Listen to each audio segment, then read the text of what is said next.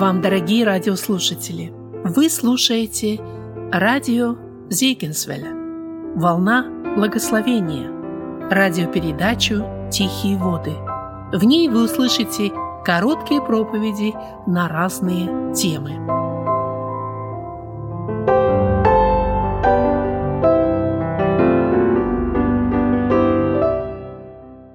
Евангелие Иоанна, 21 глава, 14 стих. Евангелие Иоанна, 21 глава, 14 стих. Это уже в третий раз явился Иисус ученикам своим по воскресении своем из мертвых. Когда же они обедали, Иисус говорит Симону Петру, «Симон Ионин, любишь ли ты меня больше, нежели они?»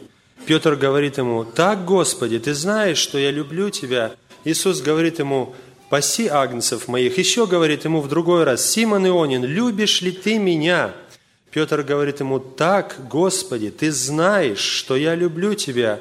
Иисус говорит ему, паси овец моих.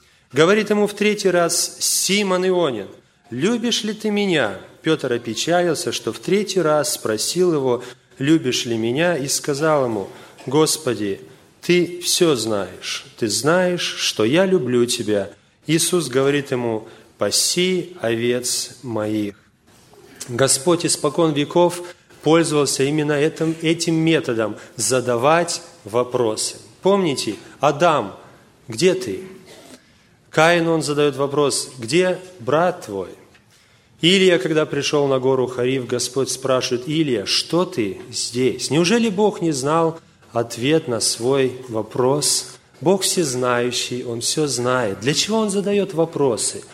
Для того, чтобы человек задумался, для того, чтобы человек подумал о своем положении, о своем отношении к Господу. И вот здесь мы видим, Господь задает три раза вопрос будущему апостолу Петру. «Любишь ли ты меня? Для чего?» Я думаю, первый раз Петр может быть, ему не так сложно было ответить на этот вопрос. Но представьте, протрудились всю ночь, работали, и вот конечный результат прекрасный. Господь благословил, они поймали 150 рыб, причем больших рыб, на всех хватит. Мало того, Господь накормил их, Он приготовил им рыбу, хлеб. Петру особенно было хорошо, огонь горел, он был мокрый, он прыгнул в море, чтобы приплыть к Господу. Ну, как не любить такого Господа? Да, Господи, я люблю Тебя. Господь хочет, чтобы Петр еще подумал и задает ему вопрос, Симон Ионин, любишь ли ты меня? Я так вот э, пытаюсь представить, братья и сестры, что испытывал апостол Петр, что хотел видеть в нем Иисус Христос, о чем он думал – Господь хотел, чтобы Петр рассуждал, чтобы он мыслил, чтобы он думал, что мог думать Петр. Может быть, он вспомнил все три года знакомства с Господом, с того времени, как Петр привел его к Иисусу. Вспоминал, рассуждал, думал о себе, думал о Иисусе, что Он для него значит. И он, наверное, уже глубже подумал, больше подумал – может быть, подумал, почему Иисус спрашивает, или Он не верит мне. Во всяком случае, второй раз задает Господь этот вопрос. Петр должен был подумать, а почему Господь меня второй раз спрашивает? И он отвечает, ты знаешь, Господи, что я люблю Тебя. Господь третий раз спрашивает. Симон Ионин – любишь ли ты меня? И здесь написано, Петр опечалился. Нам не написано, почему Петр опечалился. Но, наверное, в ответе Петра есть ответ на этот вопрос. Он отвечает так, ты все знаешь, ты знаешь, что я люблю тебя – ведь и Петр уже не первый раз признавался в любви Господу. Мы знаем, что перед страданиями Иисуса Христа Петр говорил, я и в темницу, и на смерть готов пойти ради тебя. Но Господь знал больше, чем знает Петр. Он знал, что Петр действительно любит Господа, но он предаст его. И Господь ему об этом сказал. Он говорил, что ты отречешься от меня.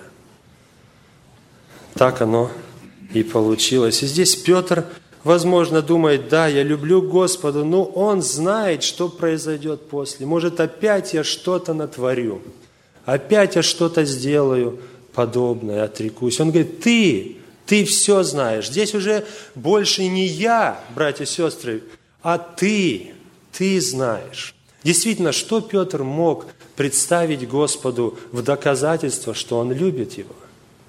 Какие-то подвиги, какие-то дела он сделал для того, чтобы доказать любовь Божию. Напротив, я думаю, это просто не ускользнуло из памяти Петра, что произошло, когда Христа взяли, что он отрекся от Него. У Петра в наличии было одно. У него не было дел, не было каких-то доказательств особенных. Когда он думал, когда он вникал в себе, он видел одно, что у него есть чувство огромной привязанности к Господу, любви к Господу. Иначе как можно объяснить его поступок, когда он сиганул с лодки в воду? Мог бы, как и другие ученики, приплыть спокойно. Здесь даже какое-то мальчишество, да? Он не мог ждать. Он не мог ждать, пока лодка с рыбой с этой подойдет к берегу. Он хотел быть рядом с Иисусом. Он хотел быть с Ним. Этим только можно объяснить его поступок, что он любил Господа.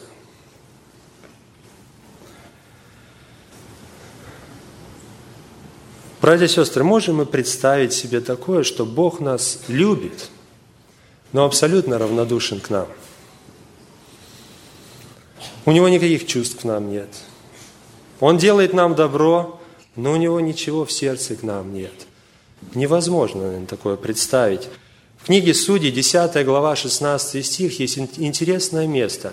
Израильский народ грешил. И Господь им говорит через пророков, больше я не буду спасать вас. Но народ обратился к Богу. Он сознает свои грехи, просит, умоляет Бога, чтобы он помог. И там написаны такие слова. «Не потерпело сердце Божье, не потерпело сердце его страдания народа своего».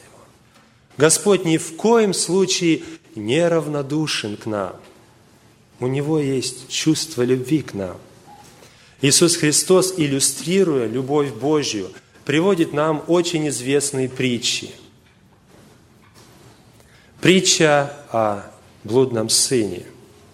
И вот там написано, когда отец увидал сына своего, который возвращался от свиней к отцу шел. И что там написано? Что первое произошло? Братья и сестры, не помните? Написано «сжалился». Он сжалился, прежде чем он побежал ему навстречу, прежде чем он упал ему на шею, целовал его, прежде чем он приказал принести одежду и обувь и перстень, он сжалился. С внутри что-то произошло. Другая притча, притча о добром самарянине. Священник прошел первый, потом прошел левит, и вот идет самарянин. И вот он подошел к этому пострадавшему, посмотрел на него, и что произошло первое? Жалился над ним. Сначала сжалился, а потом полил вином, потом помазал елеем. Братья и сестры, любовь без сердечного участия, она не бывает. Не бывает этой любви. Если бы задать такой вопрос, может ли любовь быть без дел? Я, наверное, уверен, что все ответят нет – Такого не бывает. Любовь без дел не бывает. И мы читаем в послании к Коринфянам, там написано, любовь долготерпит, милосердствует, любовь все покрывает. Любовь, она действует. Но другой вопрос. А может быть, есть дела, а любви нет? А чувств нет? Может быть такое? Может быть такое. Сам апостол Павел в этой же главе, 13 глава, 1 послание Коринфянам, говорит, я могу и горы переставлять, могу все пожертвовать, могу и тело свое отдать на сожжение, а любви не имею. Еще одно место Священного Писания, которое говорит об этом состоянии. Откровение, 2 глава, второй стих. Это Ефесской церкви Господь обращается. «Знаю дела твои, и труд твой, и терпение твое, и то, что ты не можешь сносить развратных, и испытал тех, которые называются апостолами, а они не таковы, и нашел, что они лжецы. Ты много переносил, и имеешь терпение, и для имени моего трудился и не изнемогал, но имею против тебя то, что ты оставил первую любовь твою. Итак, вспомни, откуда ты не спал, и покайся, и твори прежние дела. А если не так, скоро приду к тебе и сдвину светильник твой с места его, если не покаешься. Мы здесь видим, что Ефесская церковь имела дела, имела хорошие качества, но Господь не удовлетворен. Он говорит, ты оставил первую любовь твою, и это ненормально. Он говорит, если не покаешься, я буду вмешиваться в эту ситуацию. Если не покаешься, Мы, наверное, все, нам всем известно явление такое, ветер. Да? Ветер дует, деревья шатаются. Но если задать вопрос, что такое ветер? Может быть, ребенок может ответить, что это когда деревья шатаются. Да? Но мы понимаем, взрослые, что ветер, он невидим. Это движение воздуха. Но проявления ветра, они видимы. И очень важно, чтобы нам не спутать одно с другим. Можно подойти к березе и начать ее шатать, да? И сказать, что это ветер. Ветра не будет. Так же и в нашей жизни может быть. Дела есть, а то, что Господу надо, нету. Помните такой пример? Иисус Христос привел притчу о неправедном судье. Неправедный судья долго медлил, но потом защитил вдову. И там в контраст приводится другой персонаж. Бог ли не защитит избранных своих, вопиющих к Нему день и ночь? Смотрите, и судья защищает, и Бог защищает. И тот, и другой делает как бы одно дело. Но мотивы, сердце у того и у другого одинаковое? Абсолютно разные. У судьи он делает это доброе дело, так сказать, потому что его вынудили, потому что он уже не может терпеть. Она докучает мне. Господь же защищает избранных. Почему? Это избранные его, это дети его, он любит их. Поэтому очень важно, братья и сестры, проверять наше сердце, какие мотивы, почему мы делаем то или другое. О чем вообще идет речь? Вспомним наше покаяние, братья и сестры. Когда мы покаялись, когда, когда Господь простил нам наши грехи, какое чувство мы испытывали в нашем сердце? Как мы любили Бога? Как мы любили людей? Мы готовы были обнять весь мир. Это было настоящее чувство. Действительно была любовь, подаренная от Господа. Господь это хотел видеть в Петре. Господь нас крепко любит. Он хочет, чтобы мы Его любили, и чтобы любили братьев, сестер, любили людей. Конечно, хотелось бы продолжить эту тему и вспомнить это место, где апостол Павел говорит, что любовь, она от чистого сердца, доброй совести и нелицемерной веры. Но если Бог позволит, мы продолжим эту тему потом – Одно, братья и сестры, хотелось напомнить, что Бог не только хочет, чтобы мы испытывали это чувство, не только радовались, когда это чувство приходит. Апостол Павел говорит, достигайте любви, настоящей любви, любви, которая исходит отсюда. Да благословит нас Господь. Давайте помолимся. Аминь.